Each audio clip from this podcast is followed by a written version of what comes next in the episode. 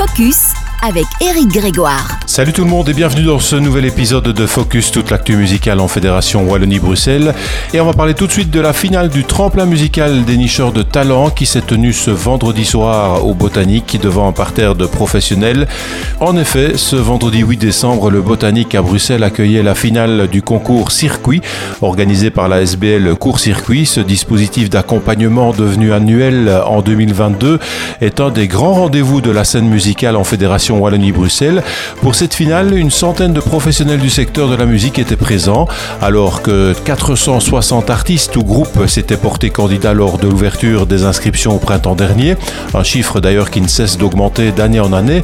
Il n'était plus que 5 en lice ce dernier vendredi. Il y avait Dorothy Gall, Floemi, Fixride, Focop.era et Ocean Encounters. Cinq projets qui ont franchi toutes les étapes du concours pour accéder à la finale.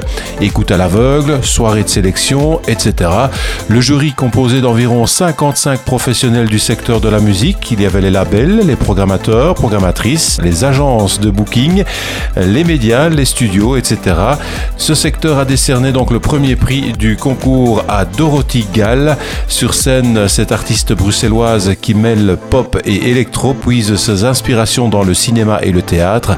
Elle y propose des histoires chantées d'une voix suave, pop au cri poignant punk le tout dynamisé par les productions électroniques de Always et Jordan La Galaise. Ce premier prix consiste en un soutien financier de 2500 euros de la part de Playwright Plus. Bravo donc à Dorothy Gall. Et au rayon des nouveautés, on va retrouver un groupe que l'on a déjà eu l'occasion d'écouter de maintes fois dernièrement sur Peps Radio. Il s'agit de la formation bruxelloise de The Haze. The Haze retourne aux racines avec son nouveau single Prière, dernier son qu'il sort avant d'annoncer un EP de bangers pour 2024. Les sonorités électropop caractéristiques de The se marient cette fois-ci à des tonalités plus tribales. Une flûte traversière s'entrelace tel un serpent pour ensuite offrir un rythme housey entraînant, tandis que la voix de Stéphanie flotte au-dessus du groove, percutant de max, agrémenté de drops judicieusement placés. Le duo demeure fidèle à son style tout en y insufflant une touche de liberté.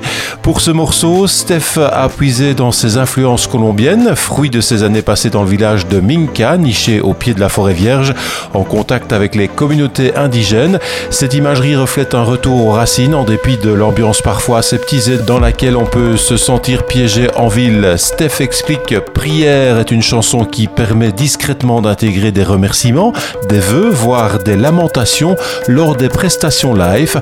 Une partie improvisée dans ce morceau offre l'espace sans le verbaliser pour s'adresser au divin et insérer une minute de prière au sein de spectacles dansants. Alors je vous propose de tout de suite l'écouter. Le titre Prière, le dernier son de D.A.'s. On se retrouve la semaine prochaine pour de nouvelles aventures en Fédération Wallonie-Bruxelles. Ciao